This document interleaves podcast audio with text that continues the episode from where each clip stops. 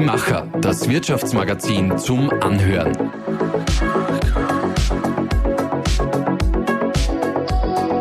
Und hier ist dein Host Susanna Winkelhofer. Hallo?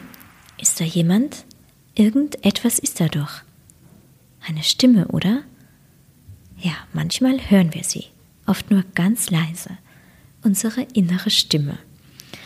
Und meistens wollen wir sie gar nicht hören, weil sie nämlich ziemlich unangenehme Fragen stellen kann. Zum Beispiel, ist dieser Job wirklich meine Berufung? Bin ich ja richtig? Macht mich das glücklich? Fragen wie diese kreisten vor einigen Jahren im Kopf von Monika Kletzmeier. Sie leitete damals den HR-Bereich eines Konzerns mit 3000 MitarbeiterInnen. Eigentlich die perfekte Karriere. Sie war Anfang 30 und hat das erreicht, von dem man nur träumen kann. Und doch hat sich das alles nicht wie der Traum angefühlt, aus dem man am liebsten gar nicht mehr aufwachen möchte. Knapp zehn Jahre später weiß sie, dass die sehr mutige Entscheidung damals die richtige war. Sie kündigte, ohne etwas Neues zu haben. Heute will sie als Transformationscoach anderen Menschen dabei helfen, ihre Berufung zu finden und damit jene Karriere zu machen, die sie tatsächlich glücklich macht. Wie man herausfindet, was seine Bestimmung ist und warum das gerade jetzt in Zeiten des Arbeitskräftemangels so wichtig ist, darüber reden wir jetzt. Liebe Monika, ich freue mich, dass du heute zu uns nach Linz gekommen bist. Von Graz auf der Durchreise nach Bayern ist das jetzt quasi ein kurzer Zwischenstopp. Ja, danke, dass ich da sein darf. Danke für die spannende Anmoderation. Sehr gerne. Woran hast du denn heute eigentlich schon erkannt, dass dich dein Job glücklich macht? Hm. Ja, das ist heute ein etwas ungewöhnliches Beispiel, weil ähm, ich habe halt eigentlich, muss ich gestehen, bis zu jetzt, und das fühlt sich gerade auch nicht an wie Arbeit, aber noch nicht so wirklich gearbeitet. Ähm, den ganzen Vormittag habe ich mit Herumräumen zu Hause verbracht und meine Coaching-Klientin ähm, hat mir das Coaching zum Mittag abgesagt, weil ihr Sohn krank geworden ist und nicht in den Kindergarten gehen konnte. Und ähm, ja, das kenne ich sehr gut und war dann ganz froh um die extra Zeit. Habe dann ein kleines Mittagsschläfchen gemacht, bevor ich ins Auto gestiegen bin und zu dir hierher gekommen bin. Und genau diese Flexibilität und dass ein Dienstagmorgen so aussehen kann, das ähm, ist für mich so das Besondere und ähm, löst auch immer wieder große Dankbarkeit aus. Das ist quasi auch das Schöne am Selbstständigsein, oder? Mhm. Genau, ja, dass man auch manchmal einfach die Arbeit nach dem Wetter richten kann und wenn der Sonntagnachmittag verregnet ist und man sich mal zwei Stunden zum Computer setzt, ähm, es auch passt. Also genau, und wenn die Sonne scheint, man auch mal alles liegen lassen kann. Jetzt ist schon Dienstagnachmittag, du hast eine lange Autofahrt hinter dir, eine ähnlich lange vor dir. Wir starten jetzt mal mit einer Aufwärmrunde. Das ist unser Gedankensprung. Sieben kurze Satzanfänge. Meinem 18-jährigen Ich würde ich gerne sagen. Ähm, hm, gute Frage. Lass dir Zeit und alles ist gut. Schauen wir ganz kurz zu deinem 18-jährigen Ich noch. Das war ja sehr ehrgeizig, oder? Ja. Du hast dann mit zwei Studien gestartet. Mhm. Mhm. mhm. Da kommen wir dann noch, mhm. noch dazu. Mut ist sich immer wieder selbst neu zu begegnen. Eine Frage, die ich mir jeden Tag stelle. Was will ich? Meine Berufung ist? Andere Menschen in ihrer Größe und in ihrer Herzensklarheit, in ihrer Tiefe zu begleiten. Erfolg bedeutet für mich? Ähm, ein erfülltes Leben zu leben. Eine Idee, die mir gerade im Kopf herumschwirrt. Falls eine herumschwirrt. Oh ja, das sind viele. Ähm, wie erreiche ich mehr Menschen? Und da habe ich ähm, gerade die Idee, auch äh, mal einen Female Meditation Course zu kreieren und gestalten und anzubieten. Also Meditationen speziell für Frauen, weil viele, viele Meditationsstimmen sind Männer tatsächlich. Und äh, das könnte sich auch ändern. Die Welt wäre noch viel schöner, wenn. Wenn wir mehr unser Herz spüren würden und dieser genannten inneren Stimme folgen würden. Wenn ich dich jetzt fragen würde nach dem Weg, wo geht es denn hier zu meiner Bestimmung oder wie du gerade gesagt hast, zu meiner Herzensklarheit, was ist denn da der beste Weg dorthin? Hm, für mich ist da die Antwort nach innen hm, und in die Tiefe und dann Verstand und diese Herzensstimme miteinander zu verbinden. Das ist dann auch der Weg, der, den man dann wirklich im Außen gehen kann. Glaubst du, dass dieses Finden der Herzensklarheit zukünftig Voraussetzung für die Arbeitswelt sein wird? Gibt es da diesen Wandel? Mhm, ich glaube, es gibt definitiv einen Wandel ähm, und es gibt gleichzeitig auch andere Bewegungen. Also ich würde es jetzt gar nicht als die, den einen oder so bezeichnen, aber ähm, diese emotionale Bildung, glaube ich, ist definitiv ein wesentlicher Wandel, ja. Wir haben ja jetzt am Arbeitsmarkt eine sehr spezielle Situation, einen, nicht nur einen Fachkräfte, sondern tatsächlich einen Arbeitskräftemangel.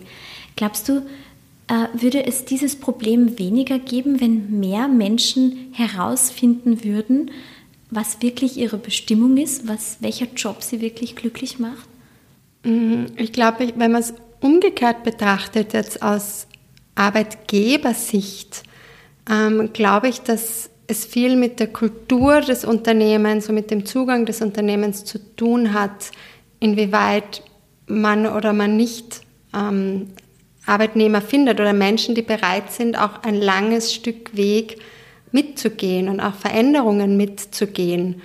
Und, und diese Räume zu gestalten, ist immer wieder herausfordernd. Und, und da glaube ich eben auch, dass dieses Offensein auch für Potenziale, unterschiedliche Potenziale von Menschen, das Aufsplitten von Jobs in Aufgaben, die vielleicht nicht zu viel miteinander zu tun haben, ähm, da gibt es viele Beispiele in, in diesem New Work-Bereich.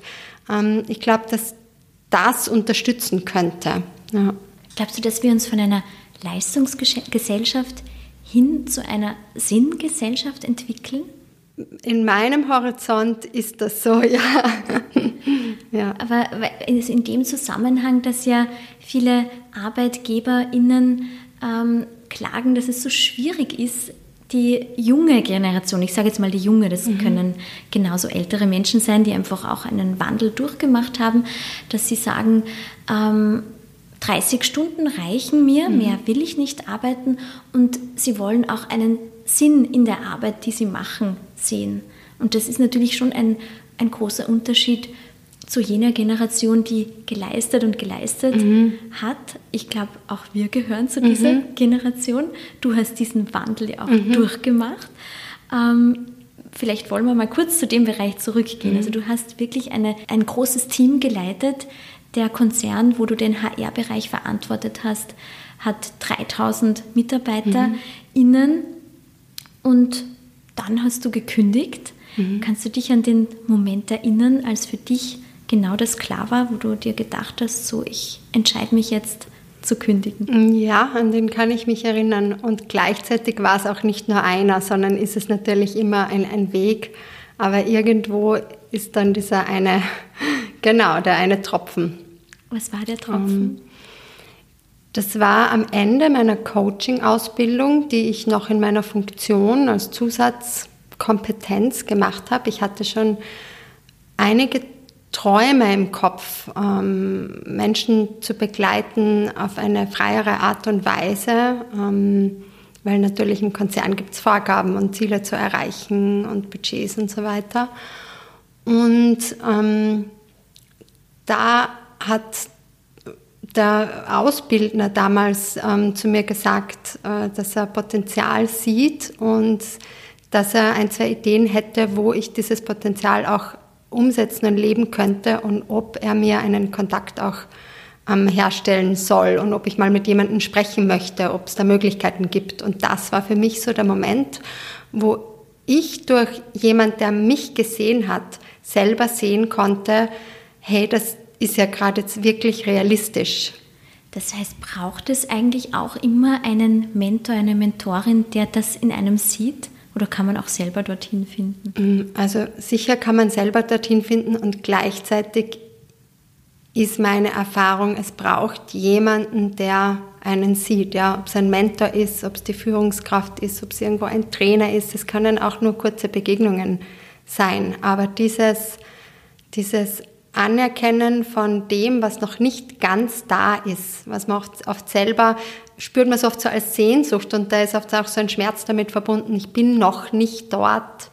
Und wenn dann jemand das in einem schon sieht, dann kann das einfach ähm, genau dieser Punkt sein, wo man dann den Mut auch fasst, ähm, den nächsten Schritt zu tun. Ja.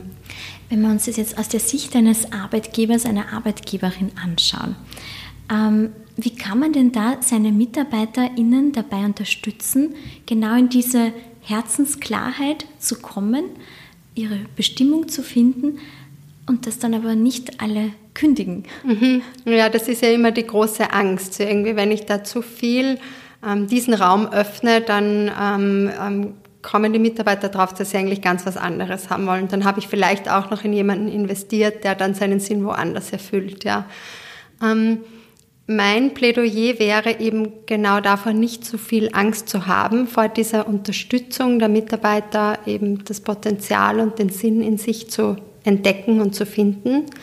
Ähm, gleichzeitig auch das Selbstvertrauen zu haben, dass das ein guter Platz ist, den man ja hier auch bietet für die Mitarbeiter. Wenn man dran glaubt, wenn man selber nicht so dran glaubt, dann darf man da nochmal tiefer hinschauen. Ähm, für mich ist dieses Wort für Sinn ist ja der Purpose auch. Also ähm, die Mitarbeiter dabei unterstützen, mit dem eigenen Purpose in Kontakt zu kommen und auch sich mit dem Sinn und Purpose des Unternehmens auseinanderzusetzen, weil dann kann man da einfach die Passung auch immer wieder gut ins Blickfeld rücken. Und meine eigene Erfahrung ist es auch oder ein Grund, warum ich mich damals weiterentwickelt habe und einen anderen Weg eingeschlagen habe, ist, ich habe in mir mehrere Talente gesehen, mehrere Facetten.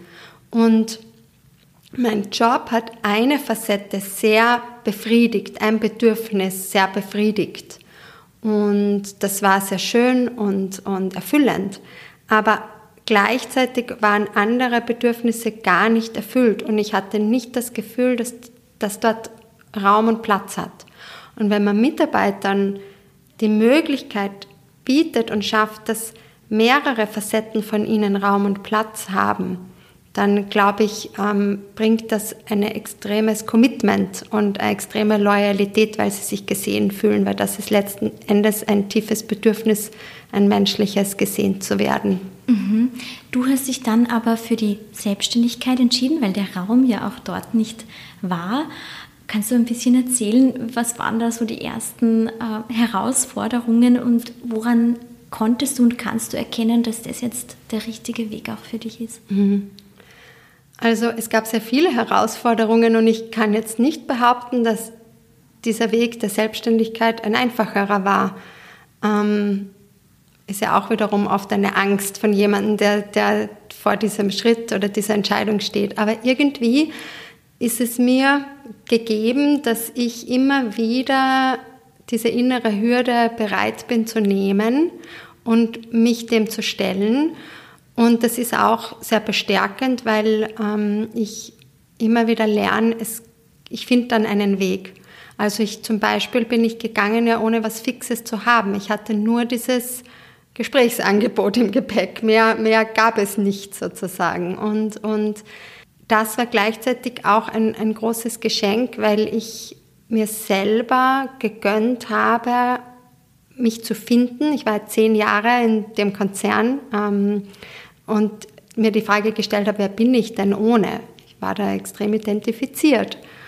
Und das hat ein bisschen gebraucht, um ähm, überhaupt zu sehen, was da sonst noch so ist und, und was da entstehen will.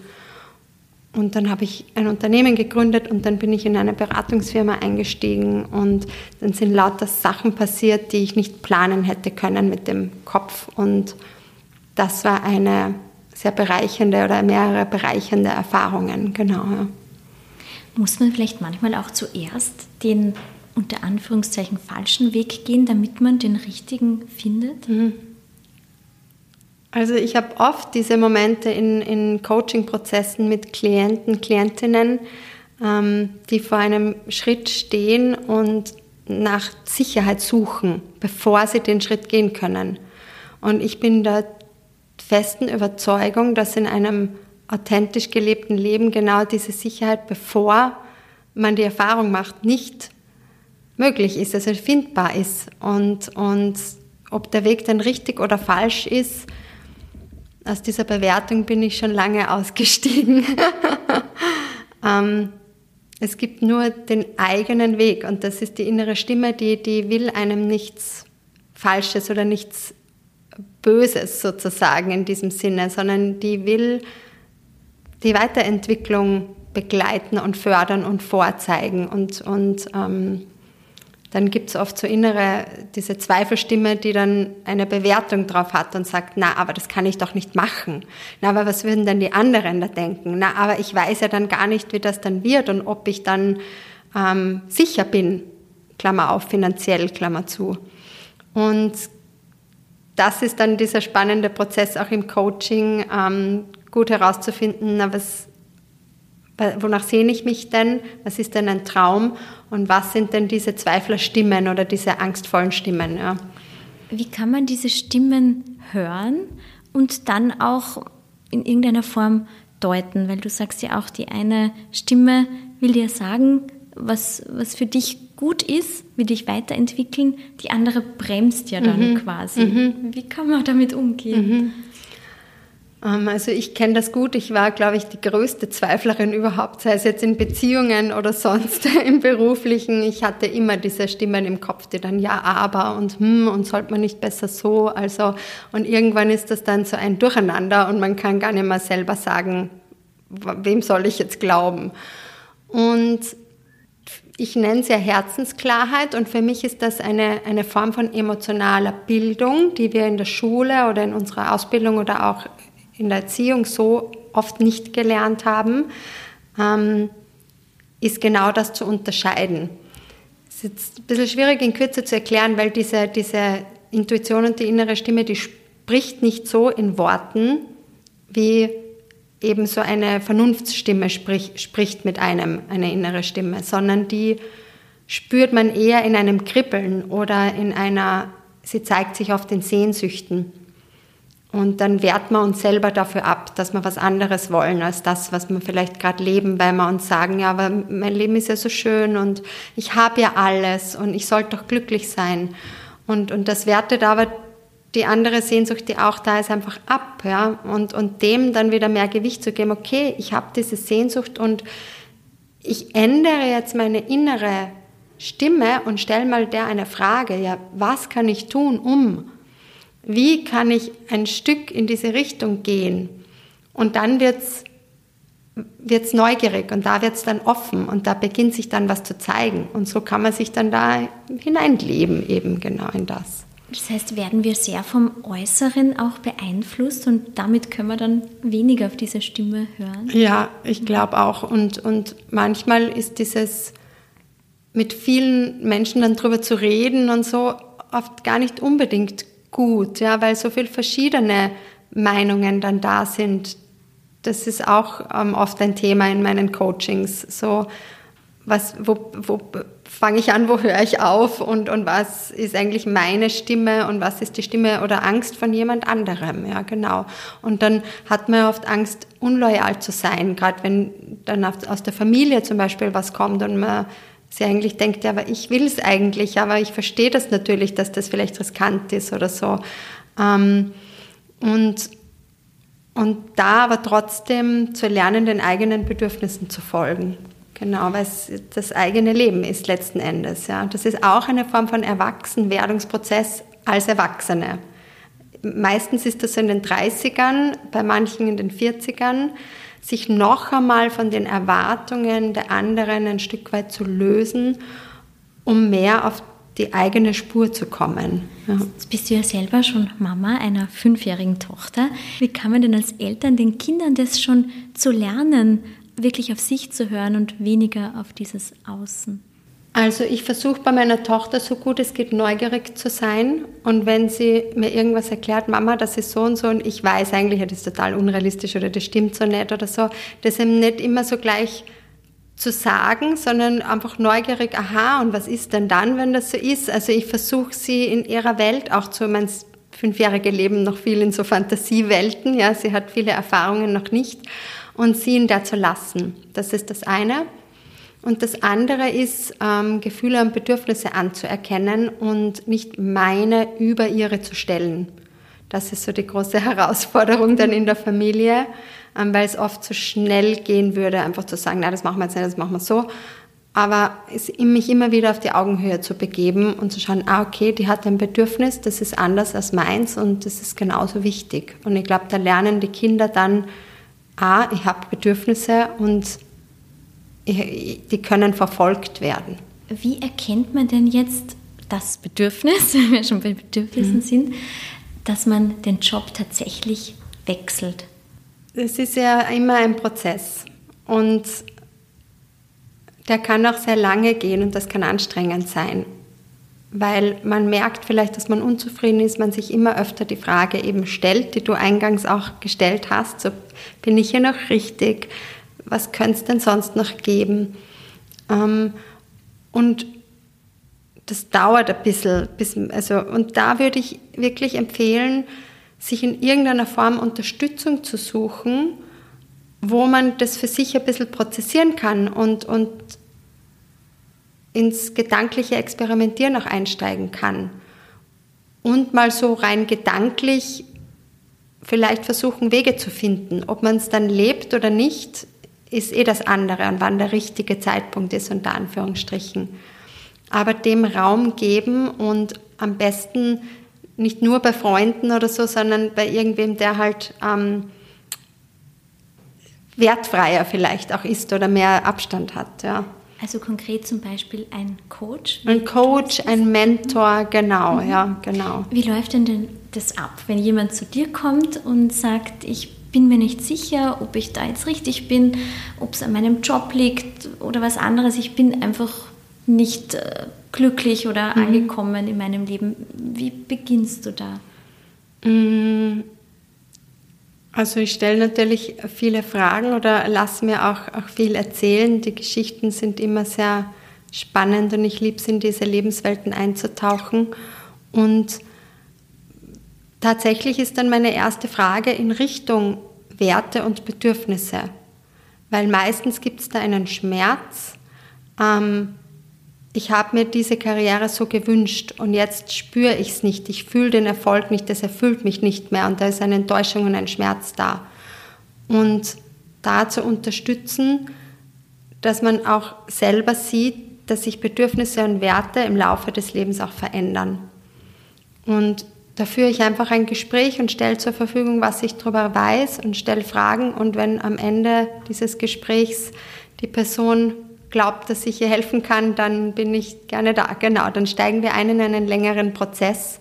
Bei mir geht das immer über drei Monate, weil ähm, ich daran glaube, dass die Dinge ein bisschen Zeit brauchen, um sich zu entfalten und ich mir auch ähm, das Commitment erwarte, ja, ich will da dranbleiben und nicht nur, ich mache mal zwei Coachingstunden und dann weiß ich noch nicht, wie es weitergeht. Also das ähm, habe ich mir, habe ich, hab ich mir mein Bedürfnis erfüllt. Ich will äh, die Entwicklung auch erleben. Und glaubst du, dass man ähm, eigentlich wirklich nur dann glücklich sein kann und zufrieden mit seinem Leben, wenn man seine berufliche Erfüllung gefunden hat? Oder kann es auch sein, dass jemand sagt, okay, mein Job ist jetzt nicht irgendwie aufregend, aber das passt für mich und dann vielleicht eher den Druck spürt, wo man jetzt merkt, jeder sucht seine Erfüllung im Job und selber hat man eigentlich nicht das Bedürfnis, aber findet dann, okay, vielleicht sollte das aber so sein, mhm. weil alle das ja jetzt mhm. so machen. Danke, dass du das ansprichst. Das ist ein total ähm, ähm, guter Punkt und auch sehr schön, finde ich, habe einige Kunden und Kundinnen, ähm, wo das der Prozess ist, dass die große Karriere eben auch gar nicht sein muss. Auch ich für mich habe ja dann andere Definitionen von Karriere und Erfolg finden, Klammer auf, müssen, weil ich gemerkt habe, okay, das macht mich nicht zufrieden, ja, was ist es denn dann? Und vielfach wenden sich dann Kunden von jetzt großen Karrieresprüngen ab, weil sie sagen, eigentlich ist mir das zu anstrengend, ich habe eine Familie, ich habe Kinder, ähm, ich, ich, will nur was anderes oder ich, ich habe gern die Ruhe, ich habe so ein großes Bedürfnis nach Ruhe und, und die suchen sich dann oder die gestalten sich dann ihr Leben so, dass eben dieses Bedürfnis Platz hat. Also ich, es gibt eine Sinnorientierung und da gilt es hinzuschauen. Manchmal findet man die im Beruf, manchmal auch nicht. Und das geht bei mir jetzt zum Beispiel gar nicht. Ihr habt auch gar keine Wertung drin. Und es gibt eine Bedürfnisorientierung und immer nur die eigenen Bedürfnisse von heute zu erfüllen, das ist es auch nicht, weil dann irgendwann denkt man sich, ja, jetzt habe ich zwar irgendwie mein Leben genossen, aber was kommt jetzt noch oder so. Also das, es ist so eine Mischung aus beidem. Genau, ja. Du hast vorhin einen, eine ganz spannende Frage gestellt, nämlich wenn man sich die Frage stellt, wer bin ich eigentlich ohne meinen Job? Das ist schon eine, die sehr tief geht, oder? Weil gerade wenn man dann in einem so tollen Job ist, wie du ihn ja auch hattest, ist es eine Frage, die man sich eigentlich immer wieder mal stellen sollte? Also ich persönlich finde es eine sehr spannende Forschungsfrage, ja genau, weil ja auch die Frage drinnen steckt, wer bin ich ohne Leistung? Und oft ist es so, dass wir unseren Selbstwert in der heutigen Zeit sehr stark an unsere Leistung geknüpft haben und ähm, eben vielleicht auch dieses Gefühl, nicht gut genug zu sein, weil die Karriere vielleicht dem nicht so vorangeht oder weil man schon länger an derselben Position steht und eigentlich ja zufrieden ist da. Ähm, da finde ich, ist es schön, diese, diese, das meine ich mit Tiefe, da in die Tiefe zu schauen und zu schauen, ja, wo ist denn der Selbstwert abseits der Leistung? Und, und da geht es dann mehr um Sein, um die Seinsqualitäten, als um die, ums Tun und um, ums Leisten und ums Performen. Und da ist letzten Endes, das meine ich auch mit emotionaler Bildung und Herzensbildung, innerer Reichtum, Erfüllung, diese Gefühle, nach denen wir alle suchen, Freude, tiefe Freude, Zufriedenheit, die sind in diesen Seinsqualitäten zu Hause und nicht im Tun. Und wir versuchen sie aber immer durchs Tun irgendwie zu erreichen, ja, mehr Reichtum durch, weiß nicht, Job, Karriere, ähm, Gehaltserhöhungen und so weiter. Das ist, in Wahrheit ist es ein bisschen eine Illusion. Nichts dagegen, also das ist sehr toll und spannend, ähm, fasziniert mich auch nach wie vor. Ähm, und da gibt es halt auch noch die andere Seite, genau. Gibt es eigentlich Parallelen vom Partner und Jobwechsel, also Partnerwechsel oder Jobwechsel? Weil da gibt es doch oft die, die Fälle, dass jemand immer wieder den Partner wechselt, aber irgendwie wird dieser Mensch dann nicht wirklich glücklicher. Kann das auch beim Job sein?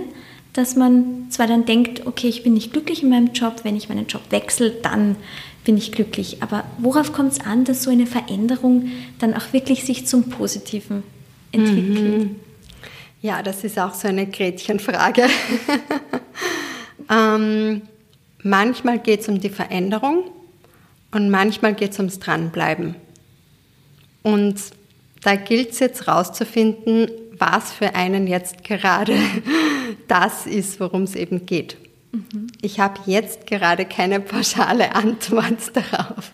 Muss sich jeder ein bisschen selber ausprobieren. Das ist eben auch der Prozess, genau. Also ich kenne das von mir, ich habe viele Veränderungen hinter mir und ich kenne auch diese, diesen Punkt und der löst dann manchmal ja auch einen Schmerz auf, okay, ich kann jetzt noch einmal den Job wechseln oder den Partner wechseln und so. In Wahrheit muss ich ähm, in mich gehen und ich muss bei mir selber schauen, was da los ist. Und das ist dann der herausforderndere Weg, der gerade vielleicht nicht leicht ist und so, weil ich, ich werbe ja auch oft mit dieser Leichtigkeit im Leben und so und die zu suchen. Und ja, aber manchmal ist der Weg zur Leichtigkeit nicht leicht. Das Das und ist ein schönes. Ja, ja. manchmal muss man dranbleiben, ja. Und dann wird es aber noch einmal einfach eine tiefere Ebene von Erfüllung, weil man einfach mit sich selber, letzten Endes ist das die wichtigste Beziehung, die Beziehung zu sich selbst. Und wenn man da, wenn die im Reinen ist, wenn da keine Zweifel oder so weiter da sind oder eben auch kein immer wieder von einem Punkt ausweichen, wo man eben dann in die äußere Veränderung geht, dann da findet man dann den inneren Frieden. Und genau, das ist ja ein lebenslanger Weg, er hört nicht auf.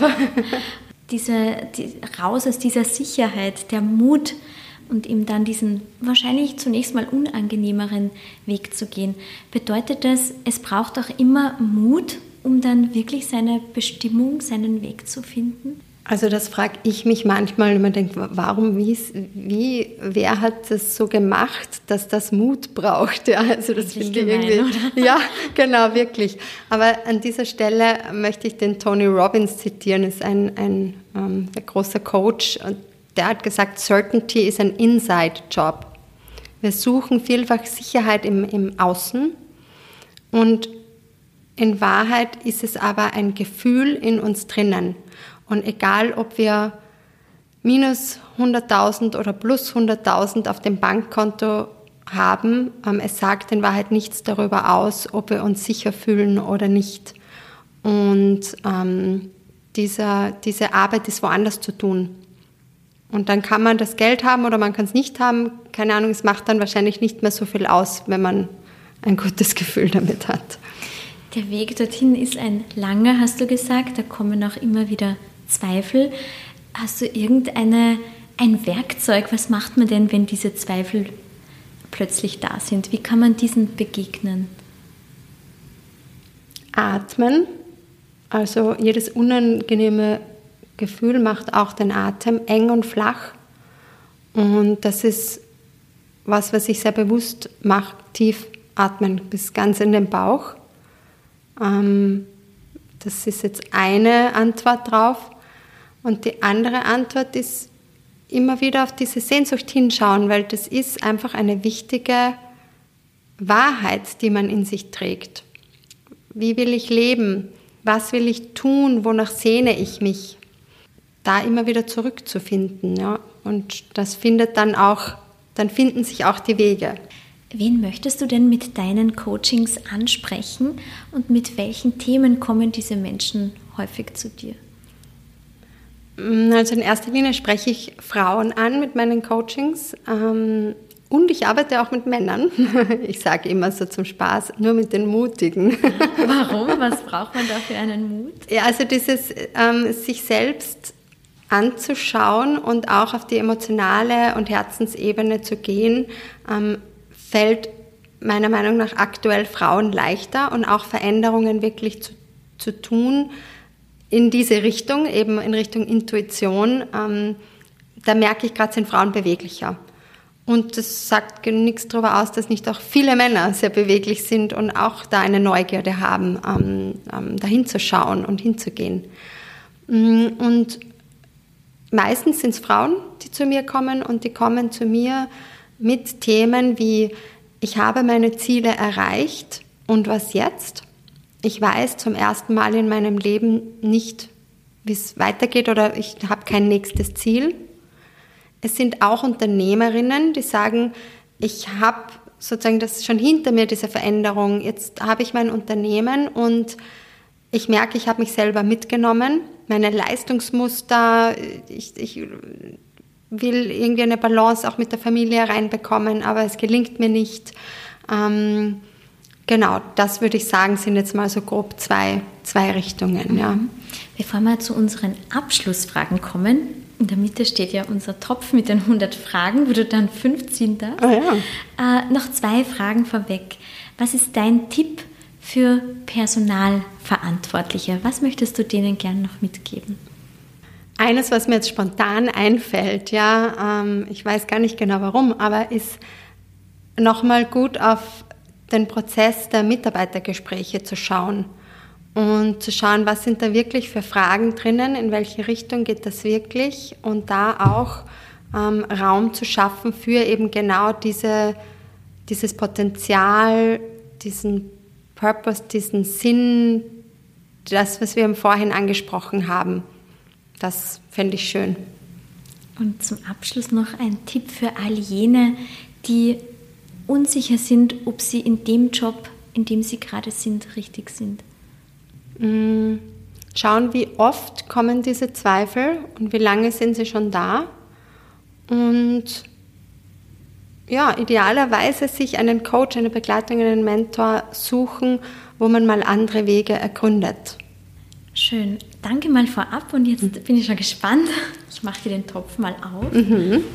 Du darfst da jetzt fünf ziehen. Mhm. Die erste. Welche Sprachen würde ich gerne sprechen können?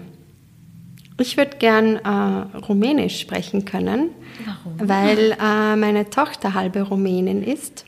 Und da sie ihren Papa halt nur alle zwei Wochen am Wochenende sieht, ähm, ist das ein bisschen wenig, um die Sprache zu lernen. Und ich würde, es ist eine sehr schöne Sprache, ich würde die gern sprechen können. Und spricht sie aber ein bisschen? Rumänisch? Sie versteht es, okay. aber sie hat, glaube ich, einfach zu wenig ähm, aktiven, also sie hört zu wenig für den aktiven Wortschatz. Ja. Mhm. Genau. Dann schauen wir uns die zweite Frage mhm. an, bitte.